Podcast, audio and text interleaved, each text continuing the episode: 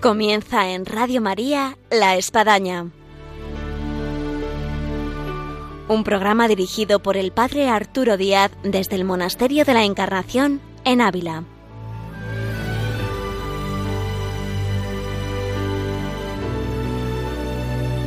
Buenos días, bienvenidos a La Espadaña, les habla el Padre Arturo Díaz. Hoy vamos a tratar un tema porque tenemos un invitado muy especial y es un tema que a mí siempre me ha traído incluso desde niño y es la dirección espiritual. Algo tan importante como ver que hay un árbol que comienza a arrojar muchos frutos, pero que tiene unas raíces que hacen posible que esos frutos estén ahí visibles y apetecibles. Así que yo les diría, presten atención a este programa que ahora comenzamos y que va a tratar de algo vital en la vida espiritual, que es la dirección espiritual. Bienvenidos a la espadaña.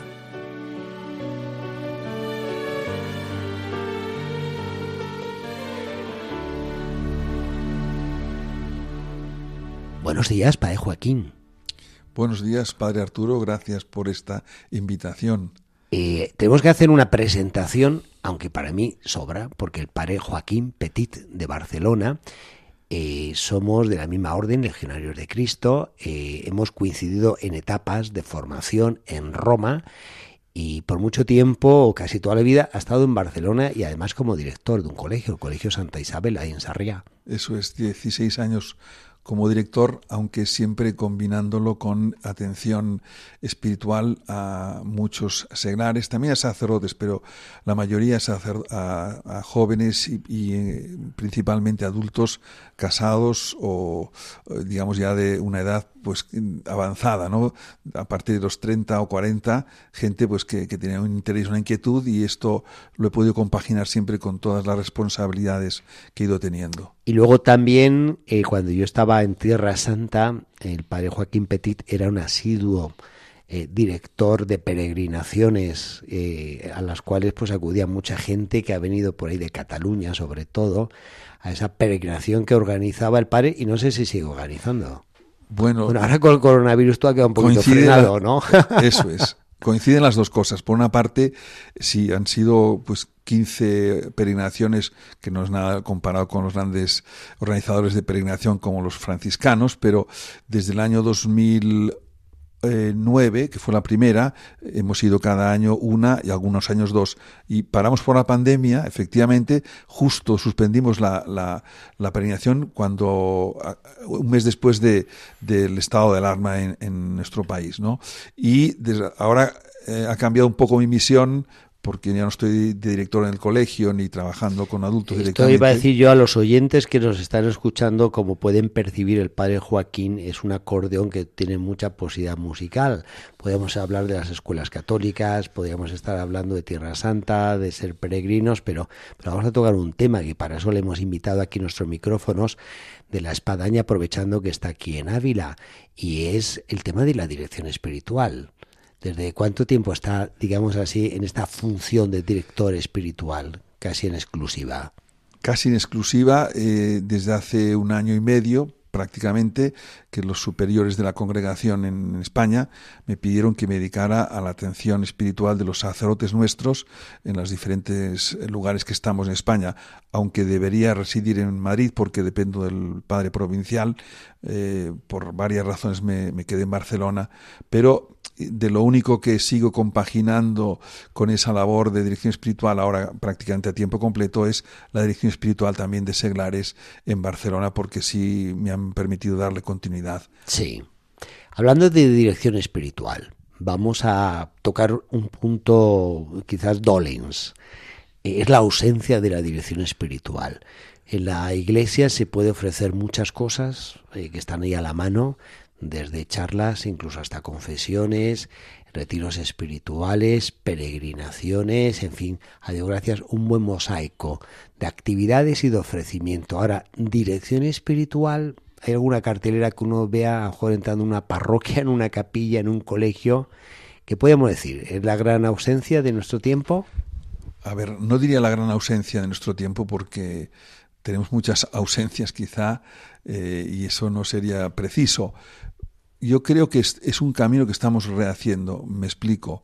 después de un periodo de cierta frialdad y de cierta mm, indiferencia, sí que ahora hay grupos de jóvenes, de adultos, a través de diferentes realidades, estoy pensando en los retiros de Maús, de Fetá, eh, Hakuna, eh, más adoración eucarística, esto está propiciando eh, la necesidad de este salto de la dirección espiritual. Eso es. Y por eso hay ausencia, por dos motivos, además. Uno, quizá los sacerdotes no nos hemos prestado a esto.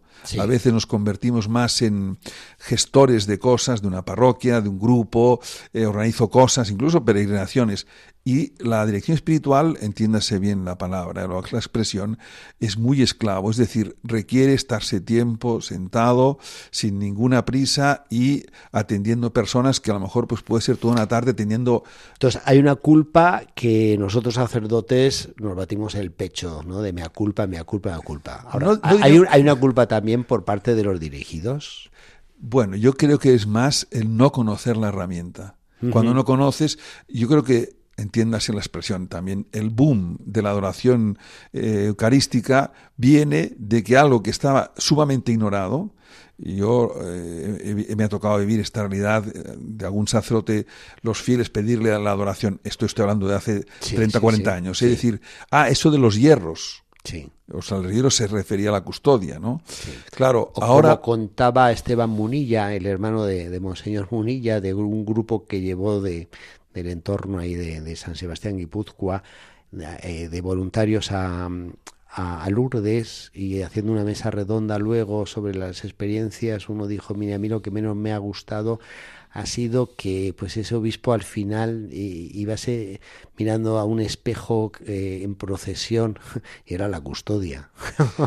Pero ve, cuando se descubre, las personas se enganchan, ¿no? Y yo creo que hay por falta de los hay por falta, perdón, por parte de los seglares un desconocimiento, digo en general, y a medida que se va conociendo la gente Bueno, ¿y qué deberíamos de conocer de la dirección espiritual para decir, uy, yo quiero dirección espiritual? Vamos a ver, mire, la primera cosa es, yo quiero em, crecer en mi respuesta a Dios. No es, eh, me van a solucionar la vida o me van a decir lo que tengo que hacer, sino que yo quiero responder a Dios porque me he encontrado con Él, he tenido una experiencia, me he sentido amado por Él y quiero crecer. Pero claro, ¿qué hago? Por dónde voy, rezo más, rezo menos, eh, tengo qué defectos tengo, me conozco, no me conozco.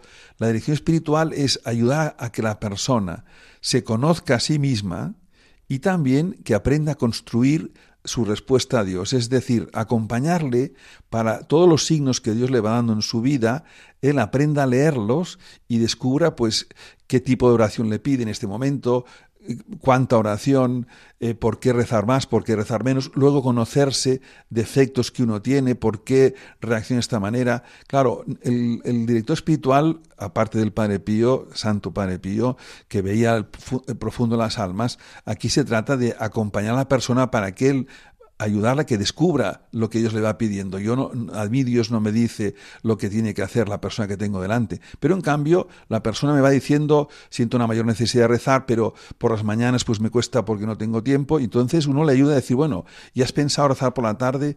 ¿Has pensado utilizar este libro? Sí, no. Y en ese diálogo, en ese acompañamiento, la persona va afianzando su respuesta a Dios. Y claro, cuando uno ve, siempre digo, tienes que ver que vas avanzando. La dirección espiritual no es para quedarme tranquilo, para revisar las cuentas de si rezo o no rezo, sino para ir avanzando en mi respuesta a Dios. Y tú tienes que darte cuenta, si no estamos perdiendo tiempo por mi culpa o por la tuya, de que tú realmente has avanzado, que tu oración, que tu grado de identificación con la vocación que Dios te ha dado va creciendo y sobre todo va creciendo el amor en tu, en tu vivencia de tu vida cristiana. Entonces la dirección espiritual es esa herramienta que junto con todo lo demás no suple a nada, sino que eh, digamos, completa, complementa todo lo demás, pero para asegurarme, y para mí yo creo que es vital, que alguien que me conoce y alguien que es experto, vamos a decir así, en las cosas de Dios, me pueda decir, vas al ritmo que Dios quiere, ni más deprisa, que no es lo normal, evidentemente, pero ni más despacio, que es muy habitual.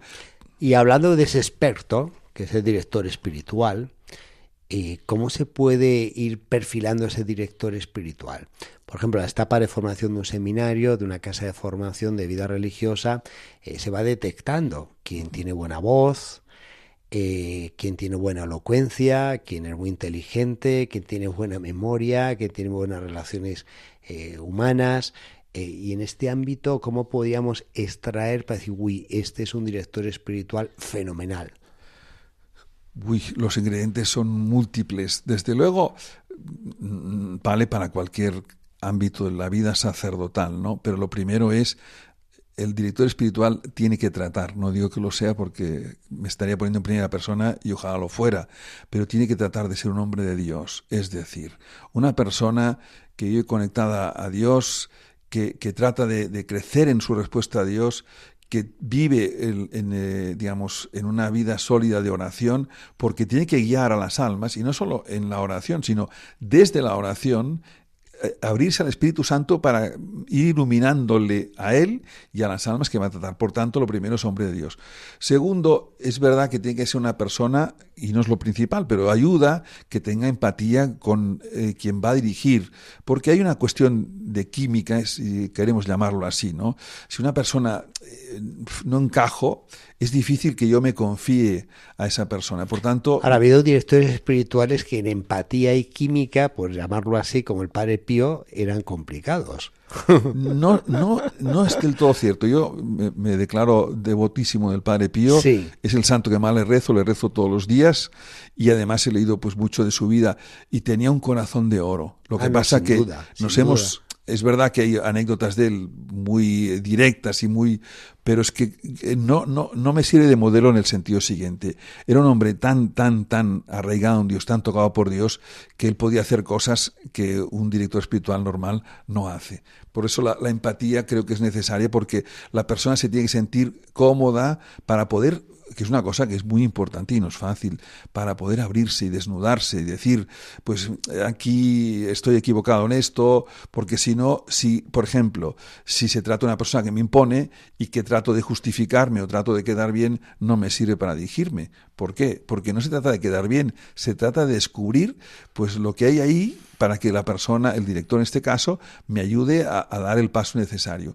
Y luego, después de esa empatía viene la palabra que es clave, que es la confianza tiene que generar confianza para poder em, eh, confiarle pues algo que, que, es la propia respuesta a Dios. Y esto es una cosa muy delicada ¿no? y no se confía a cualquiera ¿no? por eso también es importante una cierta continuidad.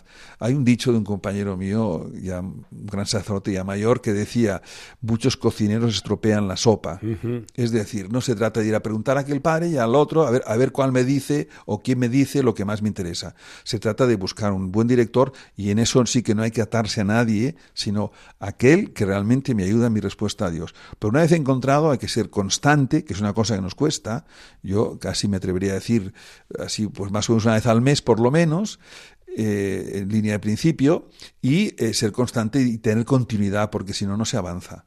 Vivimos en una sociedad que es muy pragmática, busca los resultados, es inmediatista y que podemos decir de la edición espiritual, pero vamos a escuchar una música y vamos a tocar este tema de cuáles son los frutos de la dirección espiritual. Escuchamos la música y volvemos.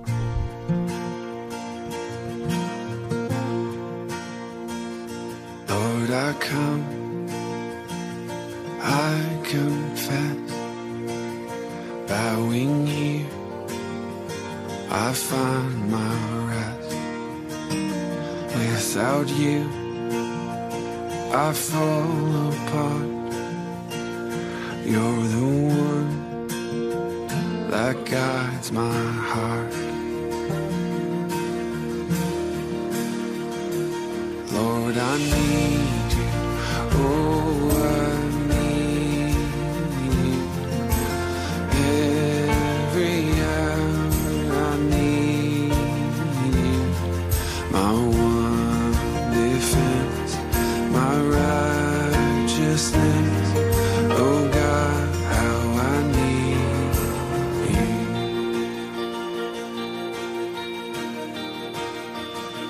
runs deep. Your grace is more. Grace is found is where you are.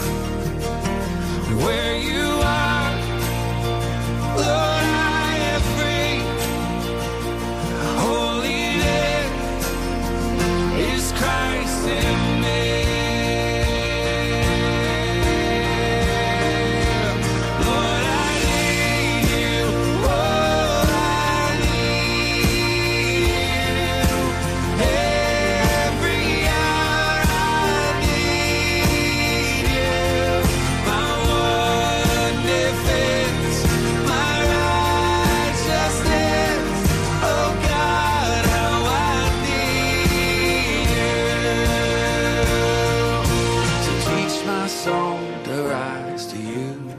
aquí, en Radio María, en el programa de la Espadaña, en esta mañana de viernes, donde estamos hablando de la dirección espiritual. Y para esto estamos conversando con el padre Joaquín Petit, legionario de Cristo, que en últimos años se está dedicando a la dirección espiritual en exclusiva. Así que, pues qué mejor. Y antes de esta música, padre Joaquín, habíamos dejado ya un poco abierta la puerta de esta pregunta interesante de lo cuál serían los frutos de la dirección espiritual en personas que vivimos, si somos de esta generación, pues eh, prima lo, inmediato, lo primario. Entonces, eh, ¿qué podemos ver nosotros que pueda ser atractivo para decir, bueno, voy a comenzar a tener dirección espiritual porque hoy es, pues este es el fruto? Vamos a ver, es interesante porque desde luego cuando uno va al gimnasio supongo que puede decir, he bajado si quiere bajar de peso, supongamos, pues después de 15 días ha bajado un kilo o dos. ¿No funciona así en la dirección espiritual? Evidentemente que no. No puedo ver mi grado de amor si ha crecido. Pero los resultados son de dos dimensiones. Uno, primero, inmediatos, y ahora lo explico, y luego, pues más a, medio y a largo plazo. Inmediatos.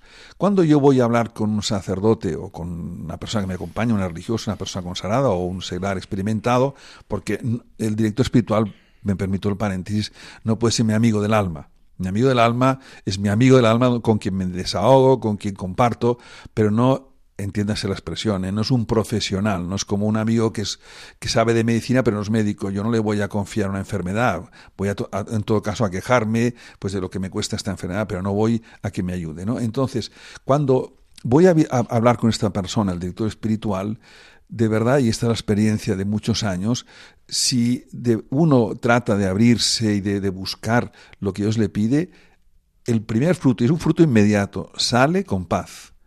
¿Por qué? Porque eh, a veces también puede ser no solo pues que quiera crecer en su respuesta, sino son problemas que tiene pues en el ámbito matrimonial o de la vivencia de su vocación o en algún aspecto de su vocación consagrada, por ejemplo, y el hecho de que alguien me ayude a descubrir cuál es la dificultad y cómo afrontarla, o incluso que me ayude a, quitarle, pues a veces demasiado hierro porque me concentro en eso, me da paz. Me da paz, por ejemplo, también que el director espiritual, después de, de ese diálogo y de ese acompañamiento, me diga, oye, vas bien en tu respuesta a Dios, sigue así, no te preocupes, vas bien, Claro, es la persona que busca a Dios, eso es un fruto inmediato, o sea, sale con paz. O incluso sale con eh, alegría en el sentido de decir, oye, Dios te está dando muchas luces y estas luces vienen de Dios, no es algo que tú has fabricado, Claro, la inquietud de saber si, es, si yo me estoy imaginando lo que Dios me está pidiendo a que alguien que me conoce, alguien que desde Dios me dice vas en el camino correcto, me da alegría y me da ilusión de seguir caminando. Esos frutos, estoy hablando inmediatos. Ahora, los más sólidos y los más importantes son a medio a largo plazo. Por ejemplo, a la hora del discernimiento vocacional. Sí.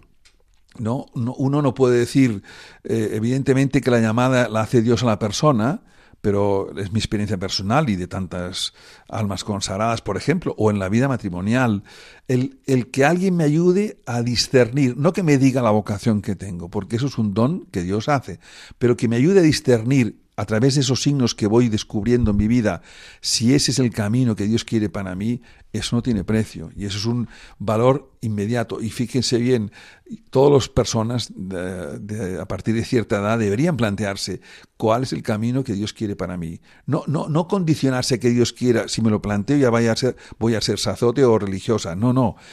¿Qué es lo que Dios quiere? Y claro, el director espiritual es la persona no que me dice lo que tengo que hacer, repito, sino que me ayuda a discernir a través de lo que Dios me, le va diciendo a la persona cuál es el camino. Y esto es muy importante porque acertar el camino, encontrar ese camino es vital porque desde la perspectiva de la fe decimos Dios me ha dado todo para realizar una vocación concreta, sea el matrimonio, sea la vida consagrada y que yo poder tener la certeza en ese discernimiento de que he encontrado el camino eso no tiene precio. Y luego, pues evidentemente, eh, tiene que haber un desarrollo en la vida interior, un mayor deseo de Dios, un mayor em, afianzamiento de esa opción por Dios que se vive en el día a día, y estos son frutos que uno va viendo y, uno se da cuenta con un lapso de tiempo, porque tiene que verlo, que realmente está más enamorado de Dios, está más enamorado de la oración, está más enamorado de, vivir la virtud y eso no se mide con grados, pero, pero uno es consciente de que ha avanzado en la virtud respecto al tiempo pues determinado que lo quiera valorar, ¿no? porque sí que es verdad, me dedico a la dirección espiritual, también me dedico a predicar ejercicios espirituales, sobre todo, digamos, según los ejercicios ignacianos, y estos, eh, y, ahí pues se trata de ir avanzando y claro, es muy importante poder constatar que, hay un crecimiento, no, no, no es venir solo a, pasar revista y a cumplir, sino a, certificar ese avance. Después de este constatar los frutos eh, inmediatos, ojalá que sean muchos, a, corto y mediano plazo eh, y a largo plazo, Em, yo quisiera tocar un una línea de frontera, que a veces no es fácil, entre lo que puede ser la confesión y la dirección espiritual. De aquellas personas que se acercan a confesar y a lo mejor y no sale el confesionario, ¿no? Y quizás es que más que confesarse hubiese sido bueno tener dirección espiritual. O personas que, bueno, consideran que ya me estoy confesando y ahí, pues bueno, ya te estoy teniendo la dirección espiritual. Eh, ¿Podemos trazar esa línea frontera a nuestros oyentes para que la, puedan percibir y, irse a dirección espiritual o a confesión? Sin ánimo de ser tajante, pero es mm, muy distinto, muy distinto. ¿Por qué? Porque la confesión es un encuentro con el amor de Dios que baja a mi miseria, que es la miseria concreta que me confieso, abraza esa miseria, rescata esa miseria y me da ese abrazo de amor. Y ahí se trata sobre todo pues de exponer lo que pues las miserias que ha habido, ¿no? En mi vida en el periodo desde la última confesión. Es verdad que ahí en algunos momentos puede surgir la necesidad de un consejo, pero es un consejo que nace de la materia de la cual me estoy confesando.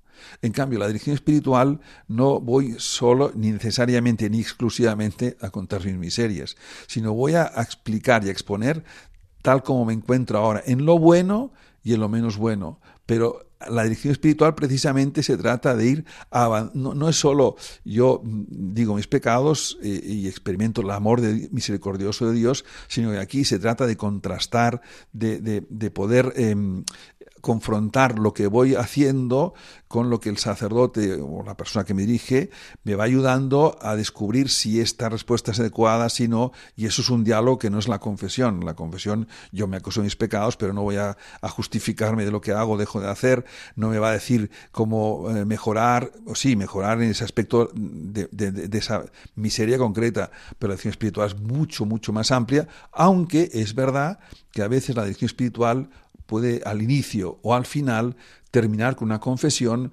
como un aspecto, eh, digamos, más de, dentro de la dirección espiritual, no digo más... Sí, sacramental. Eso es. Sacramental. Que ayuda pues a, cerrar, pero, pero que no suple. Una cosa no suple, no suple.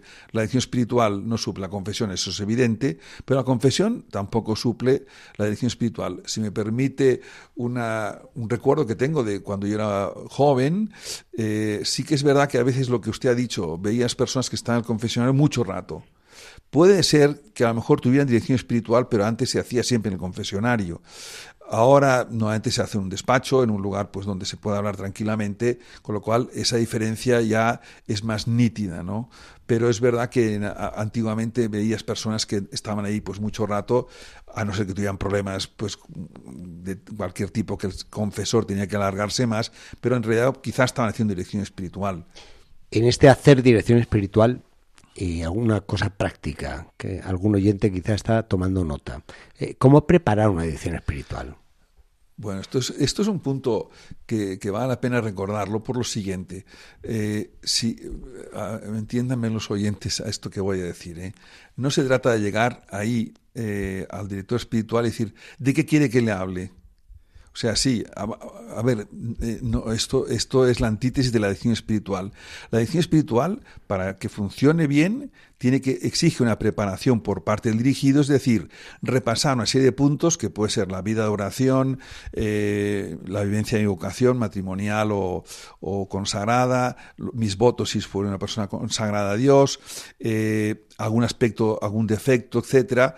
Eso tengo que prepararlo antes de ir tomar nota, examinar las causas de eso que, me sucede y posibles vías de solución. Y eso es lo que yo expongo al director espiritual. ¿Por qué? Porque Dios me está hablando a través de esto y el director espiritual me ayuda a discernir qué es lo que me está diciendo Dios a través de las cosas. Por tanto, el primer consejo sería tener un esquema que el director espiritual nos puede proporcionar, un esquema básico, pero luego una preparación y dedicarle un tiempo, eh, incluso me atrevería a decirlo, bueno, atrevería suena exagerado, me recomendaría hacerlo en un clima de oración delante de Dios, examinando pues esos puntos que tengo como una guía y llegar a la dirección espiritual para exponer eso que ya he ido preparando.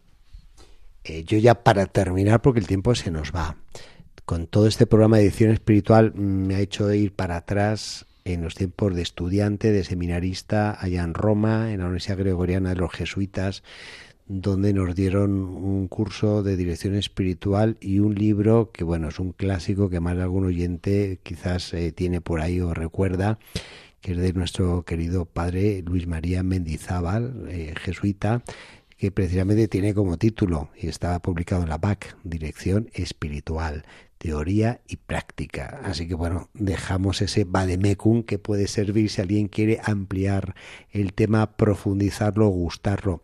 Padre Joaquín, ha sido un gusto tenerle por aquí y poder aprovechar para acercarle a los micrófonos de Radio María y poder hablar de un tema que es vital, esencial en la vida de la Iglesia, que es la dirección espiritual. Así que ojalá Dios quiera que este programa haga que haya muchos que toquen puertas y digan que quiero dirección espiritual.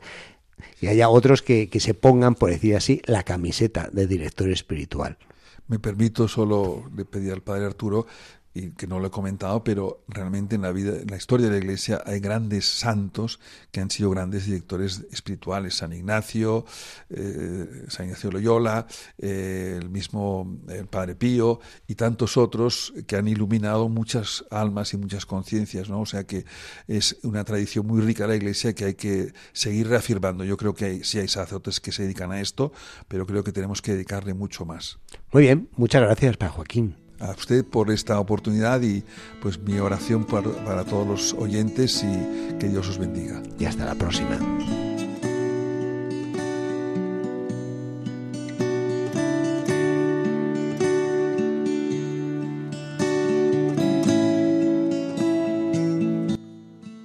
Así a nuestro final del programa de la espadaña del día de hoy, donde hemos tratado este tema de la dirección espiritual que yo me imagino que ha generado mucho interés en nuestros oyentes.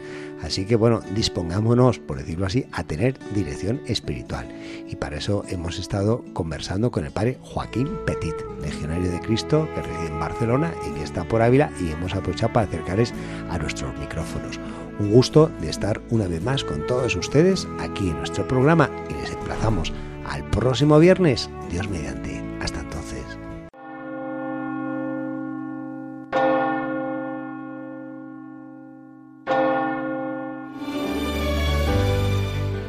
Han escuchado en Radio María La Espadaña, un programa que dirige el Padre Arturo Díaz desde el Monasterio de la Encarnación en Ávila.